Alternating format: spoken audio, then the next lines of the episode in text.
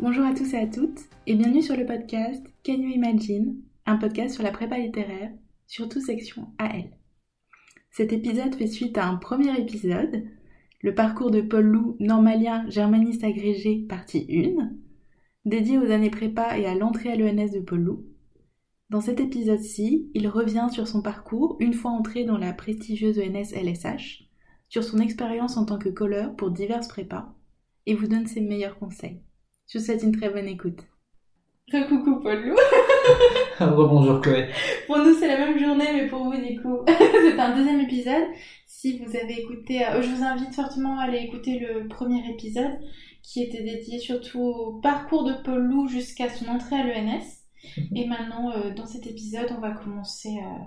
On va discuter de, de ton parcours Au après, sein de l'ENS, au sein de l'ENS et après l'ENS. Ok, donc euh, let's go.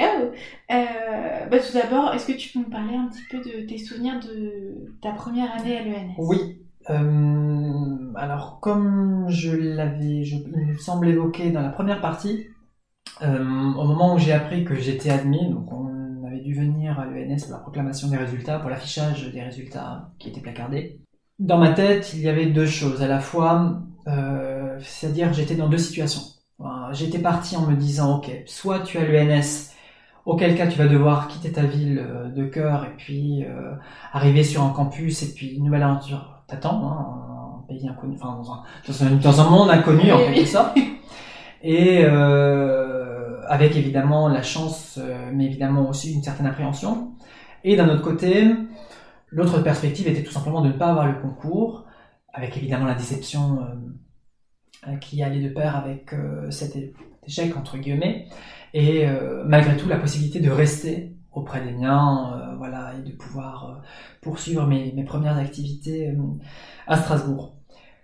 Donc c'est la première option qui s'est finalement euh, décidée, et puis euh, euh, très rapidement, en fait, on nous a expliqué lors de- de- d'une première euh, journée, finalement, notre statut, les règles qui encadraient en quelque sorte notre statut de normalien, euh, normalien élève, fonctionnaire stagiaire. Euh, nous avons rencontré les professeurs et donc en fait, avant même de pouvoir digérer les résultats, on avait déjà un pied dans notre nouvelle vie. L'été a été euh, assez bref. Je n'avais pas travaillé pour une fois, hein, contrairement à toutes les années précédentes. je n'avais vraiment pas travaillé, même si on avait un programme pour la licence. Euh, et donc, euh, nous nous sommes retrouvés début septembre. Les premières années reprennent tout de suite en début septembre. Des réunions de rentrée à peu près pendant une semaine où on nous explique le diplôme de l'ENS, ce qu'est le diplôme de l'ENS, les attendus. Euh, donc, à nouveau, un rappel sur nos obligations en tant que fonctionnaire stagiaire, les composantes aussi qu'il faut valider, que je peux peut-être détailler aussi dès maintenant. Je l'ai déjà dit dans le, le premier épisode, l'ENS ne délivre pas de diplôme de, de licence. Mhm. Nous devons suivre des cours à la faculté, enfin à l'université, en parallèle de notre première année de diplôme à l'ENS.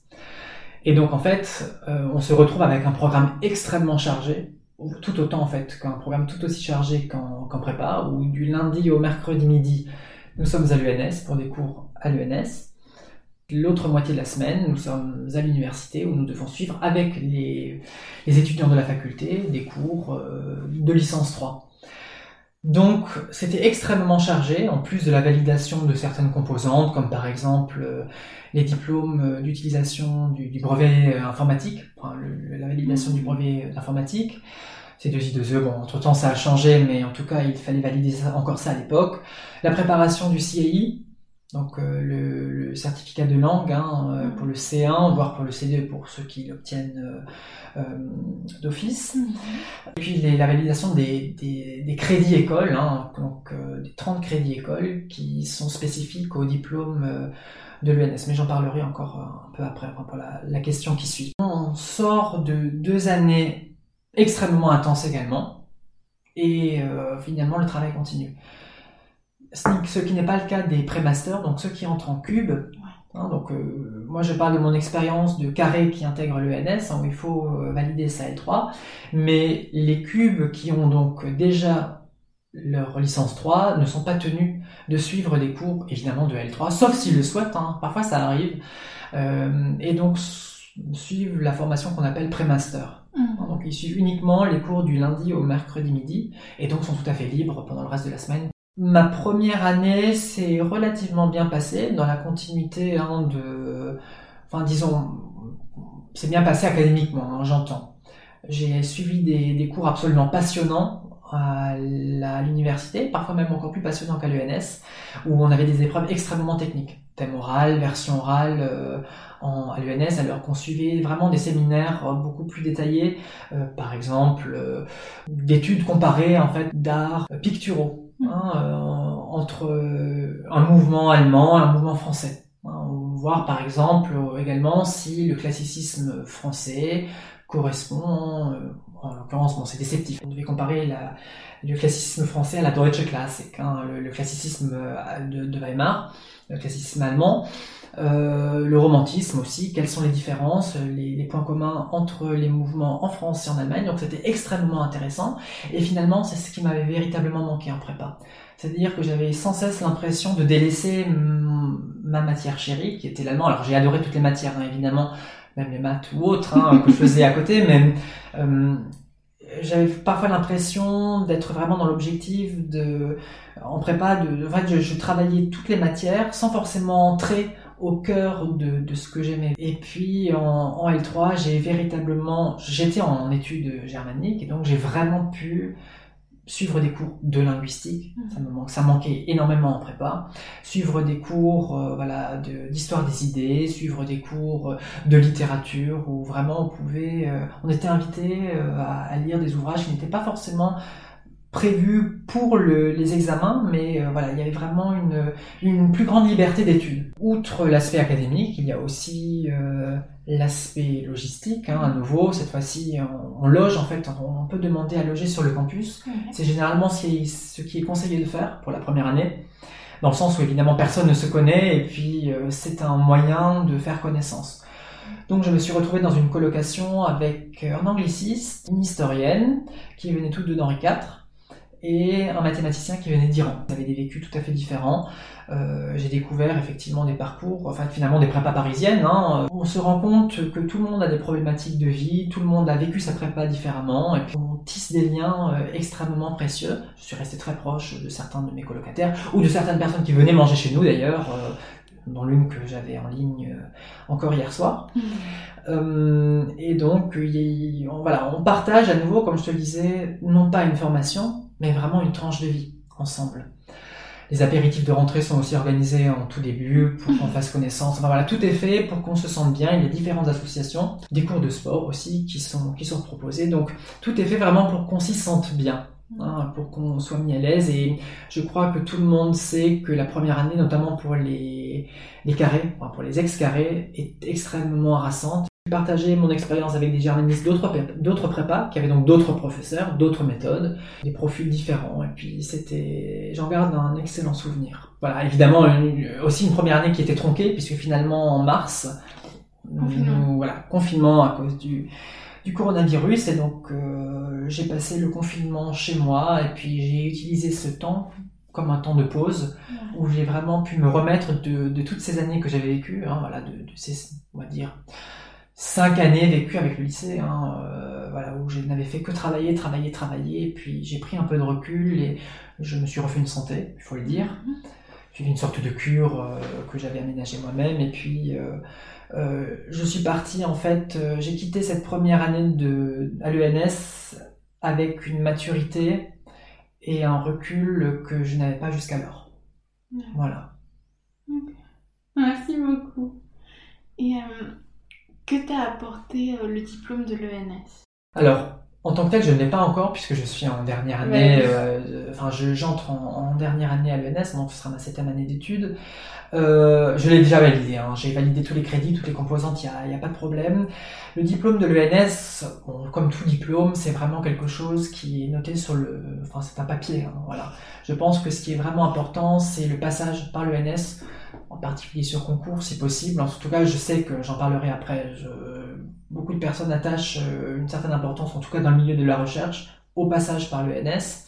Et donc le diplôme ne m'a pas forcément apporté quelque chose, c'est plutôt en fait le contenu du diplôme qui était intéressant. Chaque année, nous devons payer quand même une certaine somme. Nous sommes payés, mais avant d'entrer à l'ENS, il faut payer des frais de scolarité à hauteur de 450 ou 500 euros, il, me semble, qui finance entre autres donc l'équipement évidemment, mais également euh, notre participation officielle, hein, donc euh, à cet examen d'anglais, certificat euh, de langue, au cours d'informatique. Enfin moi je me suis formé également donc à l'utilisation des, logiciels bibliographiques, très important pour le, milieu de, de, de, la recherche. Utiliser des, des logiciels d'analyse textométrique, très important aussi. Donc des choses auxquelles on ne pense pas forcément, mais qui sont vraiment des atouts. Et certaines personnes disent oui, mais alors on ne s'en souvient plus trop 3, 4 ans après. Honnêtement, moi j'ai pris des, cours, j'ai tout noté, et puis je m'en sers assez régulièrement. Donc les années du diplôme sont assez prototypiques en quelque sorte. Euh, on arrive en première année, généralement soit en licence, soit en pré-master. On enchaîne avec un master en recherche. Ensuite, on a la possibilité de passer l'agrégation en master de MEF, qui est appelé chez nous FEADEP euh, ou master de recherche. J'ai d'abord fait un master de recherche hein, pour les, raisons que j'expliquais dans, dans, le premier épisode. Et ensuite, voilà, lorsqu'on a fait un master MEF, euh, enfin un master de FEADEP, euh, à Greg, on fait en, généralement, on poursuit un master de recherche et, et vice versa lorsqu'on est dans la, dans la situation opposée. Tradition est de prendre un an de césure après la l'année d'agrégation. Donc normalement, j'ai des amis qui ont passé l'agrégation euh, après leur M1, donc M1, puis M2 FEADEP, enfin MEF, qui ont passé l'agrégation et qui ensuite ont pris un an de disponibilité pour partir à l'étranger, parfois une nouvelle fois, hein, ils étaient déjà partis, mais euh, pour prendre un an de césure et pour se remettre euh, de leurs émotions et puis de tout le travail que cela a nécessité. Mmh. Euh, moi j'avais pris une première année de césure, enfin ça fait partie du diplôme, hein, c'est pour ça que, que j'en parle. nous avons droit, et j'en parlerai de façon aussi un peu après, nous avons droit à, à deux années de, de congé mmh. sans solde. Euh, ce sont des spécificités, mais j'y reviendrai en fait un peu plus tard. Je pense que ce sera plus pertinent pour la, question d'après. voilà, il me semble que globalement, oui, euh, outre le diplôme, c'est véritablement l'ENS qui offre de nombreuses opportunités, des stages en ambassade, hmm. des stages dans des maisons, enfin dans des centres de recherche. Je pense au centre Marc Bloch à, Berlin, ou alors la maison, euh, la résidence française à Oxford. Hein, donc des séjours de trois mois qui sont non pas financés, enfin je, pense qu'une partie est financée, mais qui sont en tout cas permis grâce à ces partenariats et c'est véritablement l'ENS qui, qui, permet ce genre d'opportunités incroyables. D'accord, merci beaucoup Paul. Euh, alors le but de ce podcast c'était de démythifier la prépa. Et là aujourd'hui, ce que je trouve très intéressant avec ton parcours, euh, c'est que tu peux, tu es en mesure de démythifier un petit peu justement les mhm. études à l'ENS. Et donc je voulais te demander, euh, est-ce que tu peux nous parler des habituels non dits de la scolarité à l'ENS mhm. Des choses que bah, généralement on ne dit pas et que toi tu peux raconter. Euh, alors je, je, suis ici sans langue de bois, hein, évidemment je pense que ça s'entend, je suis assez honnête, euh, mais tout à fait euh, spontané dans, mes réactions. Euh, je pense que la première chose qu'on ne nous dit pas, c'est tout simplement ce qu'est l'ENS, en fait, avant même d'y entrer. Mhm. Parce qu'en prépa, on parle énormément de l'ENS, de l'ENS, de Normal Sup, voilà, tous ces acronymes, mais finalement, on sait très peu ce que c'est et ce que ça permet. Donc ça c'est déjà, je pense, un premier, un, mythe. Hein. Donc à force d'en parler, sans forcément l'expliciter, ben, finalement ça devient une sorte de, titan, hein, comme l'appelait ma, ma professeure d'Hippocane, ma professeure de lettres d'Hippocane, le titan ENS. Euh, ensuite, on arrive et puis évidemment, les premières semaines, on se jauge énormément. Donc il y a une période qui est tout à fait normale. Hein. Alors on n'est pas dans la compétition ou autre, tout simplement qu'on essaye de, de, voilà de cerner un peu la personnalité des uns et des autres. On se rend compte en fait assez naturellement et assez rapidement que beaucoup de personnes ne sortent pas indemnes de la prépa. C'est-à-dire qu'on a tous énormément travaillé, tout le monde a du mérite, hein, même les personnes qui n'ont pas été admissibles ou qui ne sont même pas sous-admissibles, tout le monde a le mérite d'être arrivé jusqu'au terme de la prépa. Tout le monde il a été plus. Alors moi j'en ai parlé, hein, physiquement, effectivement, euh, euh voilà, il y a certaines choses qui n'étaient plus tout à fait, voilà, mon rythme de sommeil était complètement, j'en suis responsable, hein, mais était complètement chamboulé. Euh, les réflexes que l'on peut avoir, l'instinct, hein, voilà, euh, on peut faire des crises d'angoisse beaucoup plus facilement. Euh, donc c'est quelque chose qu'il faut aussi comprendre quand on sort d'un effort intense, je compare toujours ça à une performance euh, sportive. Hein. Les sportifs sont entourés, nous on n'a pas forcément cette chance-là. On est très entouré hein, à l'ENS par une équipe médicale si nécessaire, mais euh, il faut pouvoir briser le tabou et dire effectivement, bon, on est des sortes d'athlètes cérébraux hein, d'une certaine façon, donc on a besoin aussi d'être entouré en conséquence. Il faut prendre un peu de temps pour se remettre sur pied avant de, de passer à l'ENS et ce temps ne nous est pas forcément, ne nous est pas forcément offert. Euh, j'ai trouvé qu'il y avait aussi, bon, pour les, ce que j'appelle les héritiers, en reprenant le terme de Bourdieu, hein, une très très grande pression qu'ils s'infligeaient euh, finalement parce que beaucoup de personnes qui entraient à l'UNS euh, sont, sont des enfants en fait de personnes qui étaient qui sont elles-mêmes passées par l'UNS ou qui ont au moins connu la prépa ce qui n'était pas mon cas. Hein. Moi, je, mes parents n'ont même pas le bac, donc pour moi, vraiment, la scolarité, hein, comme je l'ai dit, c'était quelque chose de tout à fait nouveau. Euh, or là, c'est vrai qu'on se trouve avec des personnes qui arrivent un peu à l'ENS en se disant, voilà, euh, mes parents m'ont demandé en quelque sorte ou m'ont formé pour un jour arriver à l'ENS. Et euh, ils se rendent compte qu'après, ben, ils ne savent pas vraiment ce qu'ils font là. Et nous-mêmes, en fait, euh, un regard extérieur, moi je suis pionnier, hein, je ne suis pas un héritier, je suis un pionnier, je me rends compte que beaucoup de personnes n'ont pas forcément de véritable vocation ou de raison d'être. Hein. Je ne remets pas en cause leur, euh, leur place, hein, absolument pas, je me permettrai jamais, mais tout simplement je dis qu'ils hum, n'ont pas en fait fait ce cheminement euh, intellectuel, ce cheminement, ce questionnement de soi. Ils arrivent à l'UNS sans forcément avoir de projet ou alors se disent, voilà, l'UNS c'était ce que je voulais, mais non, il y a un après. Donc il faut être rigoureux, et ce, sur toutes les années d'études, même lorsqu'on entre à l'ENS. Hein, L'ENS ne fait pas tout. On jouit certes de l'aura de, de l'ENS, mais hum, voilà, une fois qu'on entre, il faut faire ses preuves. On n'est pas sûr non plus d'avoir l'agrégation. Il y a des personnes qui n'ont pas l'agrégation non plus en étant à l'ENS. Hein. Euh, voilà, donc ce n'est absolument pas parce qu'on entre à l'ENS que tout est acquis. Euh, voilà, donc il faut travailler très sérieusement, très rigoureusement, année après année, et systématiquement euh, prouver. Alors, je ne dis pas prouver ses capacités, il y a encore moins d'autres, mais tout simplement euh, voilà, montrer qu'on en veut et montrer qu'on est intéressé et, et avancer. Hein, c'est vraiment ça qui est important. Ne pas. Alors, on, voit parfois des étudiants qui sont là depuis 10 ans. Alors, il faut surtout pas faire ça. Hein. Ce sont des, fantômes à l'ENS. Parfois, je me demande encore ce qu'ils font là, mais hum, voilà, il faut véritablement avancer, se dire mon projet en prépa était d'entrer à l'ENS, soit. Je suis maintenant à l'ENS, quel est mon projet pour la suite? Professionnel, personnel Et euh, on trouve effectivement quand même, j'ai pu rencontrer des personnes qui, à ce titre, étaient quand même très... Hum, très avaient déjà réfléchi à ce projet de vie et donc euh, je me suis rapproché très naturellement de, ces personnes euh, en première année. Merci beaucoup. Est-ce que tu me parlais aussi, tu sais, je t'en souviens, c'était au téléphone il y a quelques années, tu parlais beaucoup des personnes qui justement, l'ENS était un peu le but ultime. Hum.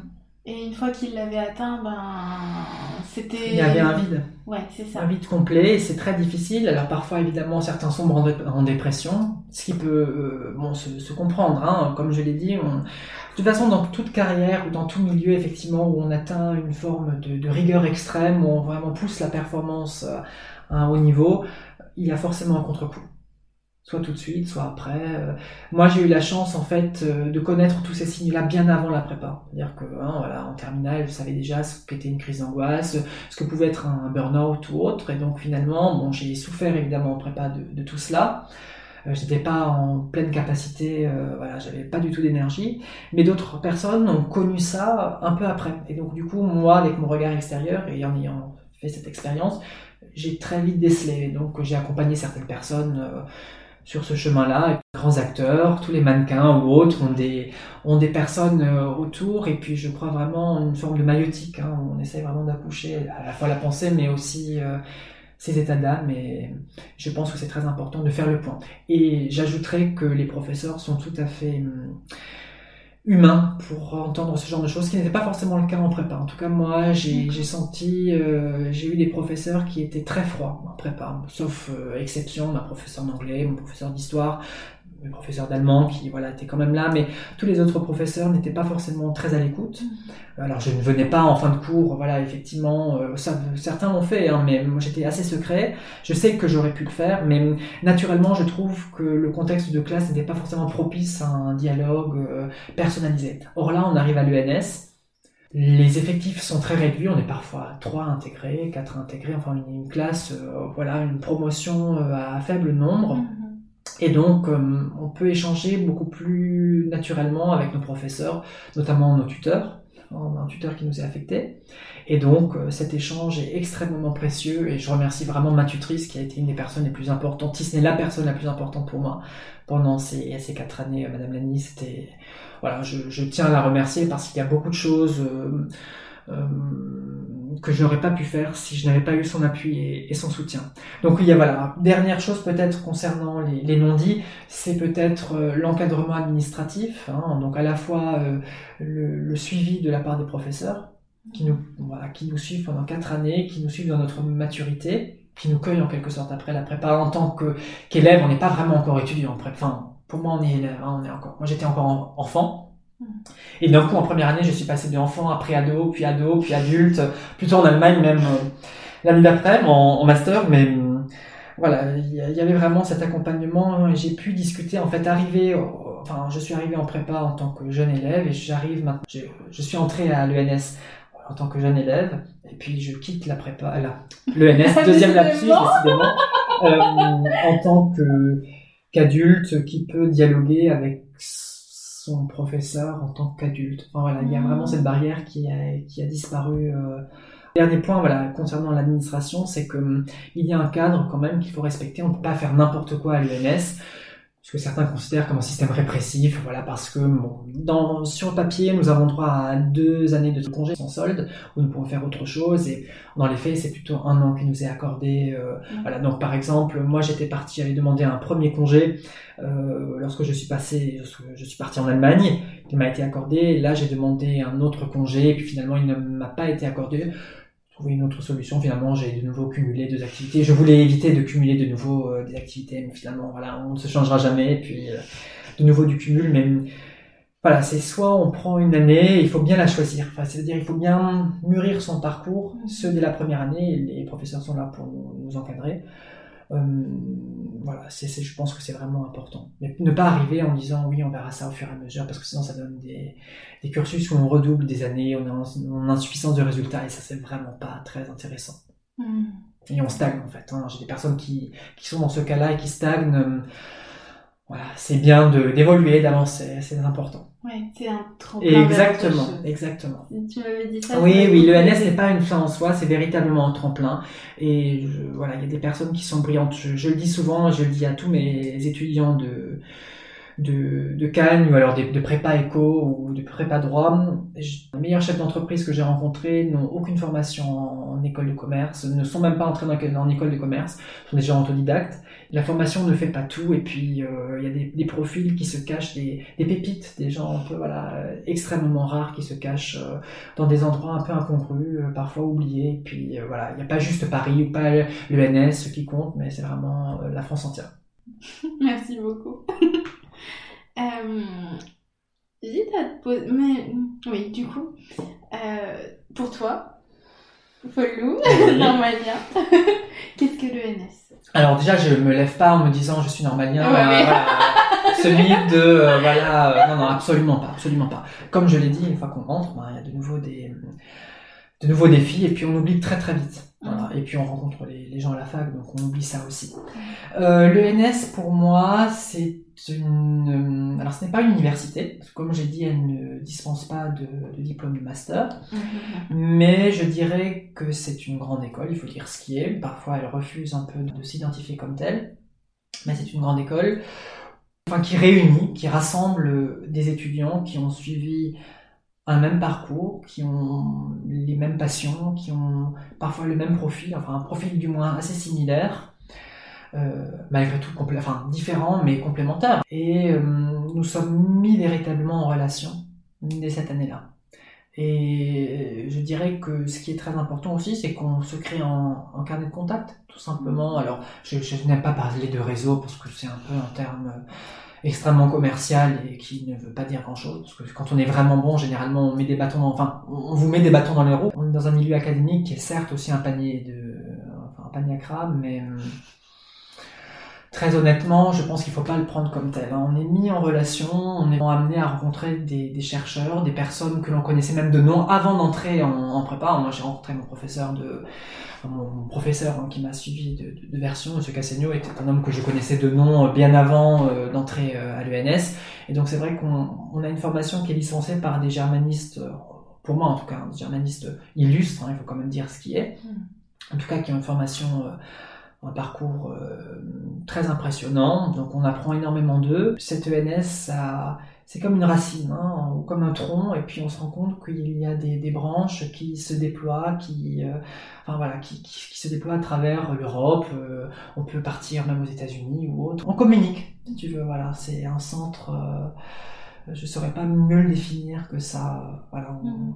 il y a ce partage et à la fois euh, cet apprentissage des autres. J'aime beaucoup aussi l'image de, des académies grecques. Une, formation sans forcément, sans objectif de concours tout de suite, hein, voilà, mais on se forme euh, dans des matières qui sont pas forcément celles euh, qu'on avait l'habitude de travailler. Hein. Moi, j'ai fait du droit un peu, j'ai l'histoire de la mode aussi, évidemment. voilà, donc on, on a beaucoup de possibilités. Voilà. C'est une institution qui est à la fois entourée, on est entouré administrativement, on a des obligations, mais on est très libre malgré tout dans le parcours de vie que l'on souhaite, dans le choix d'études hein, que l'on souhaite euh, y mener. Merci beaucoup. Est-ce que tu peux nous parler un petit peu de ton expérience cette fois en tant que colleur? Oui. Et est-ce que tu aurais des conseils à donner à des étudiants ou des étudiantes qui, qui passent d'école Donc euh, j'ai collé en fait, euh, je suis rentrée d'Allemagne, j'avais déjà un an d'expérience en tant qu'enseignant à la fac. Euh, j'ai été contacté euh, par un de mes anciens professeurs qui m'a dit j'aimerais bien que vous colliez pour une collègue.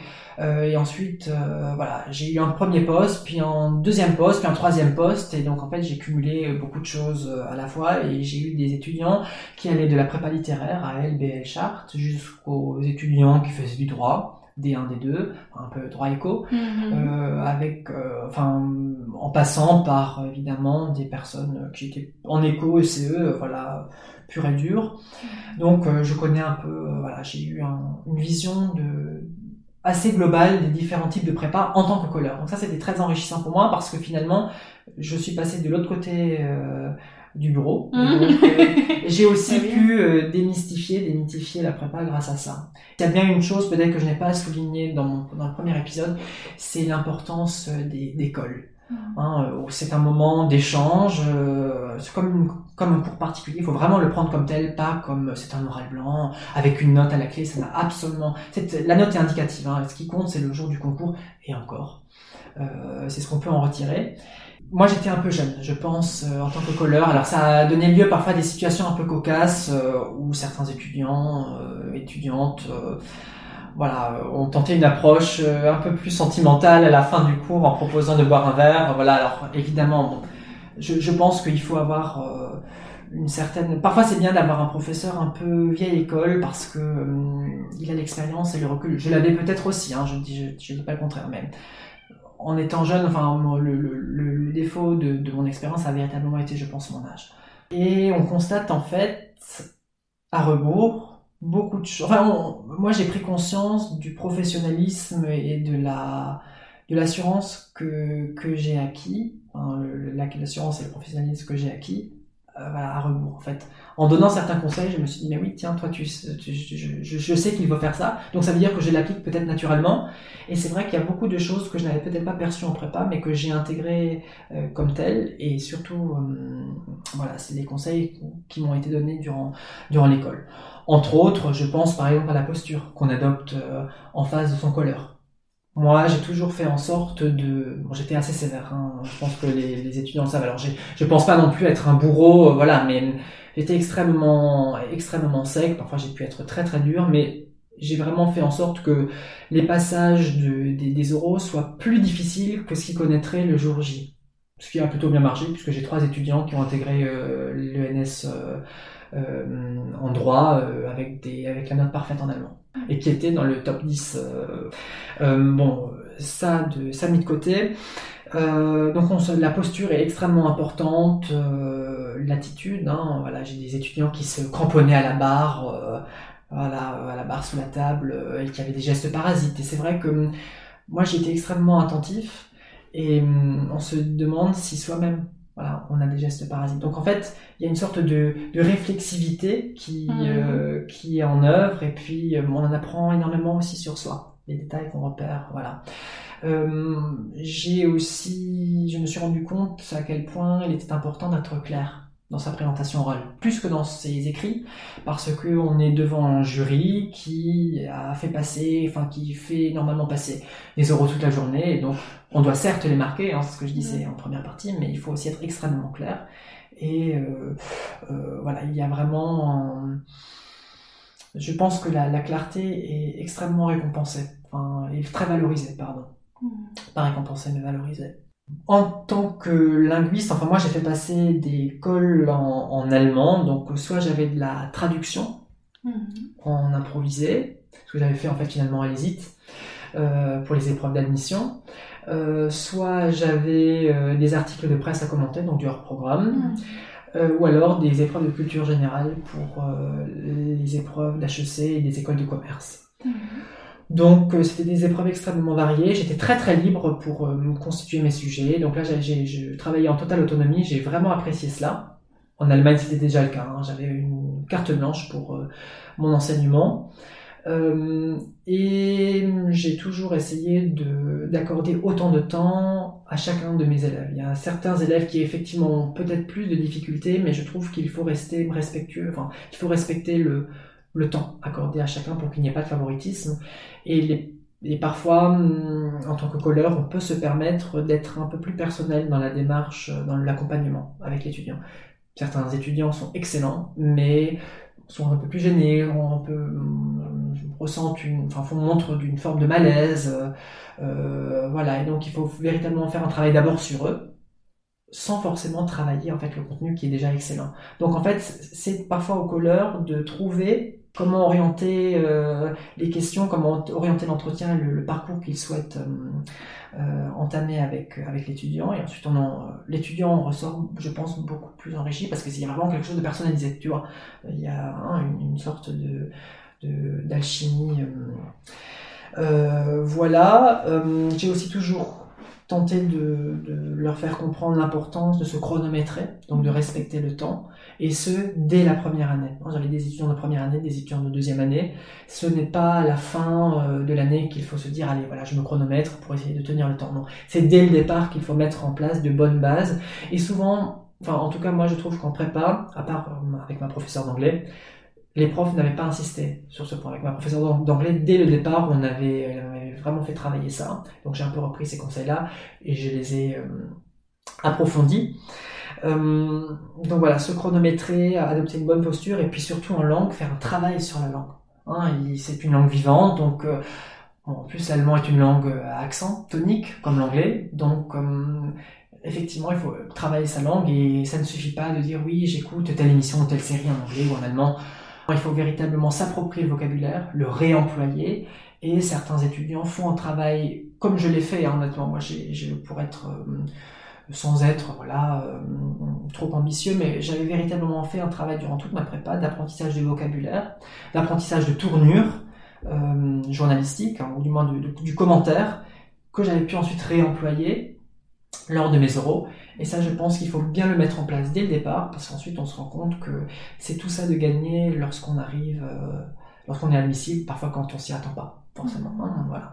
Donc euh, euh, voilà, globalement, et oui, évidemment, ne pas abandonner non plus. Ça, c'est, j'ai toujours essayé en fait de prendre deux minutes à la fin de la colle pour voir dans quel état d'esprit était l'étudiant, l'étudiante, de voir ce dont il avait besoin, peut-être pour la prochaine fois, de fixer des objectifs aussi, ça c'est important, parce que quand ils sont en première année, les étudiants ont parfois du mal un peu à, s'organiser. Donc le colleur, je pense, a aussi un rôle important, enfin en tout cas c'est ce que c'est comme ça que je le concevais, que je l'envisageais.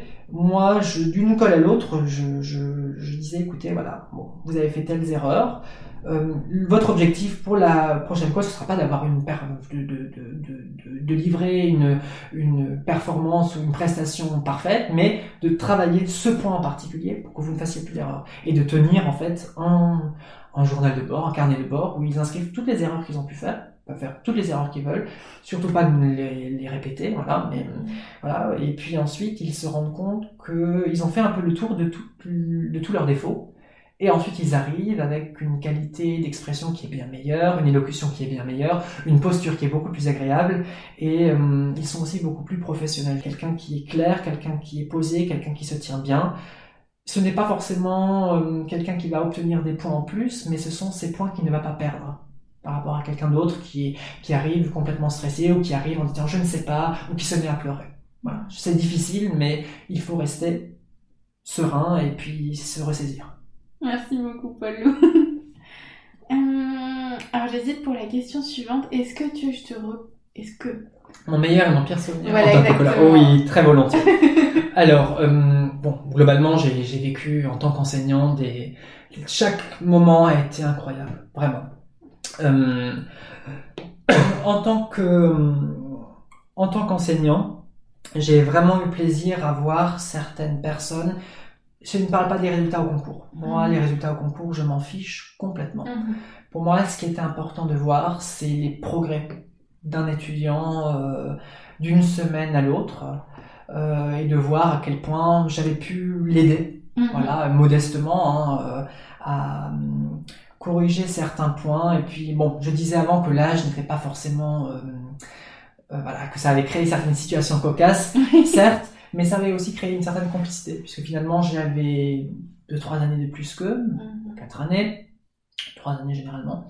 Et euh, disons, je pense qu'ils m'écoutaient peut-être un peu plus que des professeurs euh, d'un certain âge, qui certes avaient l'expérience, le recul, ou voilà, mais qui n'étaient peut-être pas hum, à même de se mettre au niveau de l'étudiant, de se souvenir de ce que ça peut être que de vivre euh, une prépa et puis d'avoir parfois des moments plus bas. À ce titre-là, euh, j'ai trouvé que euh, l'un des, moments qui a été extrêmement marquant en tant que colleur, ça a été quand un étudiant est, venu. Euh, il était tout penaud, puis à la fin de la colle, il a vraiment véritablement fondu en larmes et il a dit écoutez, ça ne va pas du tout. Et pourtant, sa colle était très très bonne. Et en refaisant le point avec lui, il a repris confiance. Il suffisait qu'une personne, en tout cas un colleur, euh, qui avait un regard extérieur, euh, voilà, l'amène à, réfléchir différemment. Et finalement, il s'est rendu compte que ça valait le coup de poursuivre. Et donc, euh, voilà, j'avais plaisir à voir que j'avais pu redonner confiance à cette personne et que je l'avais amené à, poursuivre sa classe préparatoire jusqu'au bout. Les pires moments, ça a été pour moi finalement ben, la gestion en fait euh, des études en parallèle de ces postes de colleur et de mes, activités complémentaires, puisqu'il arrivait que j'atterrisse à... Enfin, il pouvait arriver que, que, que j'arrive à, à l'ENS ou que j'arrive parfois en col euh, en prenant, enfin, je, prenais l'avion, j'atterrissais à peut-être 5 minutes euh, de l'heure du début, donc euh, l'emploi du temps était extrêmement difficile à gérer. Euh, et donc je repartais dans la foulée. Et puis donc euh, voilà. Parfois c'était un peu difficile au niveau de, de la gestion géographique logistique d'arriver à l'heure voilà. Mais bon globalement je n'étais pas en retard mais c'est tout simplement que j'aurais aimé peut-être profiter de ce moment un peu plus. Voilà quant aux bons et aux mauvais souvenirs. Et puis aussi les, les bons souvenirs ben tout simplement les, les messages que que j'ai pu recevoir, les cartes que j'ai pu recevoir. Euh, voilà, Monsieur Boistel, euh, euh, voilà, grâce à vous, voilà, ou alors je suis, je pense à vous parce que je lis de l'allemand, voilà, un livre en allemand. Voilà, c'est quand même un accomplissement mm-hmm. pour des personnes qui n'étaient pas forcément germanistes de base. voilà, même de tout simplement de garder le contact. Et moi, j'ai vraiment plaisir à voir ce qu'ils deviennent, ce que mes étudiants deviennent. Ouais. Merci beaucoup. Et dernière petite question. donc, avant mon entrée en Cagne, en fait, on s'était appelé et euh, tu m'as fait bénéficier de plein de conseils et euh, Bon, ça me fait super plaisir de pouvoir te poser cette question parce que, comme tu sais, c'est toi qui me l'as inspiré Oui. grâce à tous tes conseils que tu m'avais donnés. Euh, je, enfin, je me souviens, tu m'avais parlé de l'histoire, enfin de me dire, tu m'avais dit que c'était pas la peine de préparer tant que ça l'histoire parce que c'était vraiment la matière qu'on Ouais. prépare pendant l'année, donc pas s'épuiser pendant les vacances. Et aussi, alors tu m'en as donné plein de conseils, évidemment j'essaie de retrouver la feuille, figure-toi que je ne la retrouve plus, mais j'avais une mais feuille de conseils. Tout est dans ma tête, faut, il faut avoir le, le petit élément, euh, voilà, déclencheur pour que je retrouve. euh, Non, mais je peux donner quelques conseils euh, épars si tu veux. Mhm. Euh, bon, je, je préfère en fait quand, quand je te parlais au téléphone, c'est vrai que je te connaissais bien. Quand quelqu'un me demande conseil, j'essaye de d'adapter en fait mon jugement au profil de la personne, hein, de proposer quelque chose de, de sur mesure. Globalement, comme je l'ai dit, j'ai fait tout ce qu'il fallait pas faire. Hein, euh, j'ai- dit. voilà, c'est absolument, il faut le dire, dormir deux heures, ce n'est pas quelque chose qu'il faut faire, absolument pas. C'est pas que je devais le faire. Bon, je n'avais pas le choix en fait euh, au niveau de, de ce que je voulais faire. Mais j'étais aussi très très têtu, il faut quand même le dire. Et je suis encore très têtu. Je veux tout faire euh, toujours en même temps et puis ne pas perdre de temps. Voilà. Euh, il faut s'accorder du temps. Il y a un temps pour tout. Euh, il faut pouvoir se ménager des moments de pause, des moments de récupération. Je préfère parler de récupération que de pause parce que euh, voilà, on est quand même. C'est vraiment comme un sportif. Hein. Euh, on peut faire une pause quand on fait quelque chose, un travail, voilà. Bref, mais la prépa c'est vraiment un marathon. C'est pas un sprint, c'est un marathon. Parfois avec des moments de sprint malgré tout. Mais donc euh, il y a un temps de récupération qu'il faut se ménager et une sieste euh, quand on n'a pas envie d'aller en cours, une sieste ne suffit pas. Voilà, parfois il faut euh, savoir euh, dire écoutez, je ne viens pas pendant une semaine. C'est ce que j'ai fait pendant l'agrégation. Pour des raisons autres, hein, parfois je disais écoutez, voilà, je je ne viens pas pendant une semaine, je, ne, je ne passerai pas tel col. Mais je pense qu'il faut vraiment exprimer son ressenti et ne pas hésiter à à dire voilà, même à son professeur de prépa, on est adulte, hein, voilà, en, tout cas on a l'âge d'être adulte, on est majeur, doit s'écouter et puis se dire voilà, y a un moment où ça ne va plus, on le dit, on le verbalise, on l'exprime. Et euh, c'est après, après tout, c'est nous qui passons les, les épreuves. Hein, donc c'est à nous de voir comment on peut être arrivé le plus en forme euh, le jour J. Et puis euh, voilà. Pour ce faire, il faut se connaître. Il faut se connaître, savoir qui on est, euh, savoir comment on réagit face à des situations de stress, savoir comment on peut récupérer ce qui nous fait récupérer. Certains adorent jouer, euh, sont des geeks, très bien, voilà. D'autres préfèrent sortir en pleine nature, très bien. Euh, D'autres ont besoin, euh, comme moi, de faire complètement autre chose dans un autre milieu. Voilà, ben chacun doit trouver en fait euh, ce qui lui fait du bien hein, pour pour récupérer, pour décompresser. Euh, comme je l'ai dit avant dans les pour la question qui était consacrée au col, moi je conseillerais vraiment de tenir un journal de bord, de consigner les erreurs, de consigner ses états d'âme. De, euh, je n'ai pas forcément fait. J'ai consigné mes erreurs. euh, alors les erreurs hein, de, de- dans les, des, copies de mes cols, euh, les bonnes choses que j'ai pu, pu faire aussi, hein, pu proposer. Pareil quand j'étais en col public ou même quand j'étais rentré des, des oraux euh, de l'ENS en Hippocagne, hein, j'avais tout de suite consigné tout ce que j'avais pu constater. Ne pas s'en vouloir aussi. Ben, on est tous humains, on a tous des moments, effectivement, ben, peut-être que le mot en question, notamment pour le thème, hein, ne vient peut-être pas tout de suite, et ce n'est pas la peine de ressasser cette erreur, comme moi je le fais très régulièrement, en disant oui, j'aurais pu dire, tiens, tiens, j'aurais pu proposer tel, euh, voilà, tel syntagme en, en traduction, et puis bon, voilà, c'est fait, c'est fait, il faut passer à autre chose. Donc ça, c'était aussi très important. Euh, S'attendre à être seul. Je pense aussi que c'est quelque chose. En tout cas, moi, j'étais seule, mais je pense que beaucoup de personnes se sont retrouvées seules à un moment de leur prépa et se sont été ne, ne s'y attendaient pas forcément ou après la prépa. Hein, il y a eu des, des, des relations qui ont complètement explosé et donc euh, il faut aussi se dire que certes on vit, une- enfin on partage une formation avec d'autres, comme je l'ai dit, on partage une tranche de vie. Et donc, évidemment, on se fait des amis, on se fait des ennemis, on se fait, enfin, bon, ennemi, c'est peut-être un mot assez fort, mais il y a des personnes avec qui ça ne marche, matche pas forcément. Des personnes avec qui ça matchait au départ, avec qui ça matche moins après. Vice versa, des personnes qu'on apprend à découvrir, on a, pour lesquelles on avait un petit a priori, et puis finalement, euh, voilà, c'est aussi euh, la prépa, c'est aussi ça. C'est on est entre adultes, euh, voilà, et on apprend aussi à se connaître, on se connaît, à se connaître soi et à connaître les autres. Et il y a des interactions euh, qu'il faut aussi prendre en charge. Donc tu vas pas me poser la question prépa maquée, prépa évidemment, parce que je ne l'étais pas. J'ai refusé toute relation pendant 20 euh, ans et même avant d'entrer à l'ENS. J'ai reçu une vingtaine de DM avant, avant de, de, de venir à l'ENS. J'ai dit là oui peut-être, voilà, et j'ai posé un lapin à tout le monde. Alors tout le monde a dû me catégoriser comme un connard fini. Mais non, non, c'est juste que j'étais pas dans une phase où euh, je pouvais, tu vois, euh, voilà. Donc il faut se connaître soi-même, savoir si, par exemple, pendant la prépa, on est prêt à faire des choses à côté, s'investir dans une association ou autre, dans une relation, euh, équilibrer toujours, et puis comprendre aussi ce qui est attendu de nous. Parce que parfois, on, est tellement dedans qu'on n'a plus forcément le bon recul, qu'on voilà, qu'on perd un peu plus le concours en tant que euh, enfant d'une famille de, pâtissiers, je, disais toujours, ah, mais je trouve que c'était extrêmement, cette métaphore était extrêmement visuelle. Lorsqu'on vous demande un millefeuille, on ne peut pas proposer un Paris-Brest.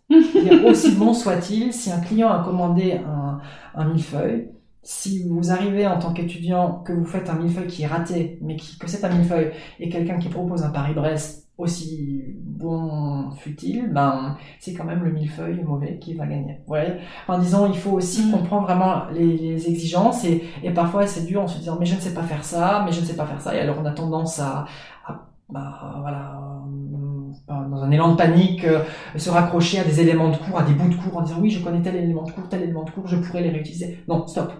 On oublie tout on se dit, voilà, quelle est la question, pourquoi la, la, question m'a été posée, quel est le sens de cette question au sein du programme, au sein de mon enseignement, et à partir de là, construire une réflexion, même si on n'a pas tous les exemples possibles, même si on ne fait pas trois sous-parties, trois euh, sous-sous-parties, on n'a pas trois exemples pour illustrer systématiquement.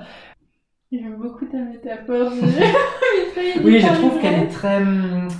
Oui, la métaphore est métaphorique, mais disons, euh, voilà, je, je, je, trouve que, enfin, ça a bien marché. Cette, cette image est bien passée auprès de, de mes étudiants et, et, ils ont compris qu'il fallait qu'ils se confrontent parce que bon, les, les, les, épreuves orales sont extrêmement brèves. Enfin, le temps de préparation est très bref, euh, très court, donc il faut être extrêmement efficace. Et donc, certains ont tendance à recourir à des fiches ou à des éléments de, de, de, réponses qu'ils ont pu apprendre euh, ou qu'ils récupèrent, qu'ils piochent à droite et à gauche. Non, on vous propose un article, il faut essayer de cerner sa spécificité, ça marche aussi bien, la spécificité d'un article, d'un sujet, et à partir de là, réutiliser à bon escient les connaissances, euh, et puis parfois se dire, ok, bon, je suis un peu moins sûr de cette partie, mais je prouve au moins un correcteur que je me lance et que j'ai compris là où il voulait euh, en venir j'ai passé l'agrégation, j'ai vraiment essayé de prendre beaucoup de recul et ça, j'ai eu une agrégation extrêmement réduite, enfin en temps de préparation, hein, voilà, et ça a marché, je pense, en raison de, j'ai préparé en trois mois, mais malgré ces trois mois de préparation, je pense que fort de ces conseils, j'ai pu mener à bien euh, un concours quand même extrêmement euh, coriace. Merci beaucoup, Paul Lou. Merci, Chloé. Oh, bah, c'est génial, ça fait deux épisodes vraiment, merci beaucoup, je te le disais. Hein, oui, j'ai très loquace, pas très très euh, organisé, je pense que les gens le, le remarqueront. Oh, je suis quand Mais en tout cas, voilà, j'ai parlé avec le cœur et euh, je pense que c'est important de partager en tant qu'ancien et de prouver aussi euh, qu'on a tous des, des problématiques personnelles à tout niveau et que c'est tout à fait normal.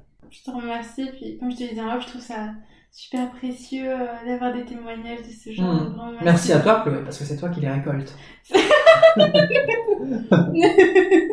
Merci beaucoup. Et euh, bon, on a retenu deux heures en tout. Waouh. Et euh, bah, du coup, merci à vous si vous êtes encore là, si vous avez écouté euh, bah, cet épisode, si vous avez écouté le premier, on vous remercie chaleureusement. Oui. Puis on espère que, Ouais, que ça vous sera utile. voilà. ouais, je vous, je vous remercie encore et je vous dis à une prochaine. Au revoir. Au revoir.